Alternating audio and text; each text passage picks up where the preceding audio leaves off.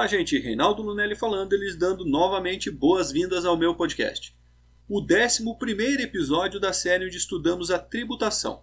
E o assunto de hoje é o famoso Simples Nacional.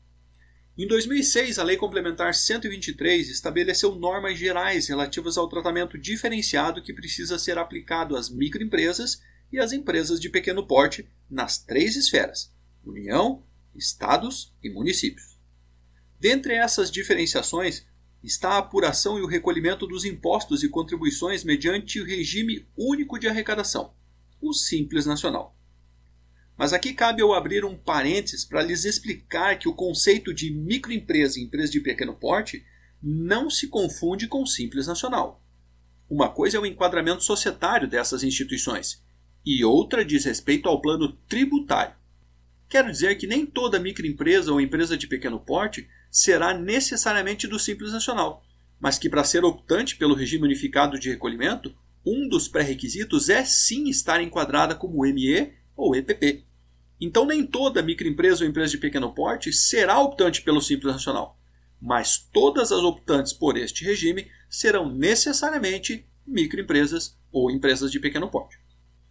Em 2018, esse regime passou por uma reformulação bem importante que contemplou a elevação do faturamento permitido, que agora é de 4 milhões e 800 mil, e algumas outras alterações esperadas pelos contribuintes.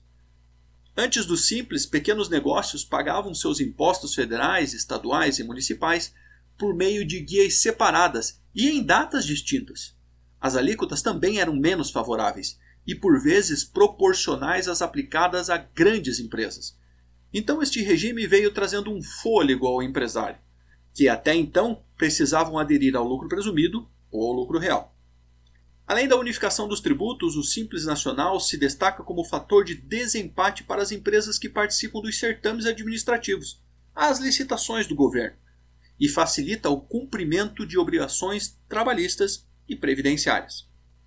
Mas é claro que o faturamento auferido não é o único requisito para que uma empresa esteja apta a optar pelo Simples Nacional como regime tributário.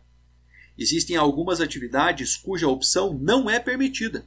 E neste caso, a minha dica é que você converse com o seu contador para checar se o Código Nacional da Atividade Econômica utilizada pela sua empresa está abrangido pelo Simples.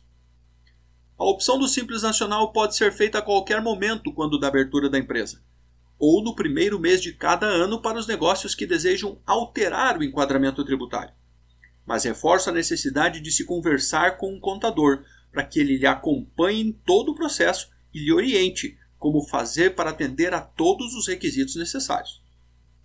Os impostos que estão abrangidos pelo recolhimento unificado são o imposto de renda, a contribuição social sobre o lucro, o PIS e a COFINS, que agora serão unificados pela CBS, o IPI, a contribuição previdenciária patronal, o ICMS e o ISS.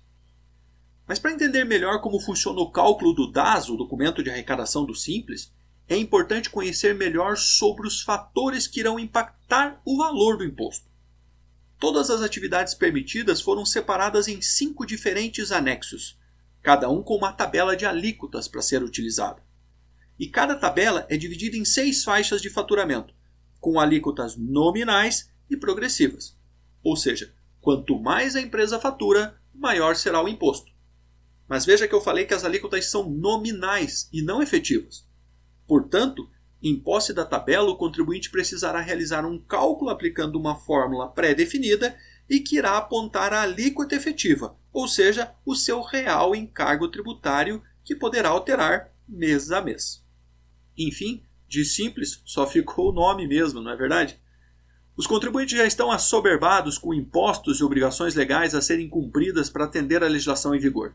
Os contabilistas, profissionais que trabalham quase que em tempo integral para atender o fisco, já sentem falta de mais tempo para auxiliar os seus clientes nas atividades gerenciais e de planejamento, que são fundamentais para a sobrevivência corporativa em meio a tantas normas e a majoração de tributos.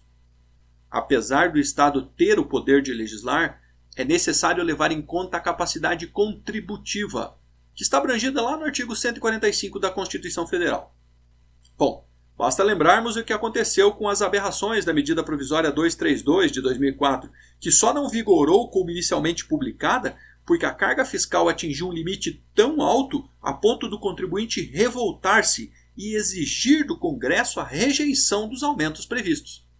A pressão funcionou e o Poder Legislativo voltou atrás. Então, pense bem, mas pense estrategicamente. E por hoje é isso. Acompanhe sempre nossas conversas e busque por Reinaldo Lunelli nas redes sociais e nos seus players de podcast. Eu espero te encontrar na semana que vem para mais um bate-papo, agora sobre obrigações tributárias acessórias. Um grande abraço e eu te vejo lá.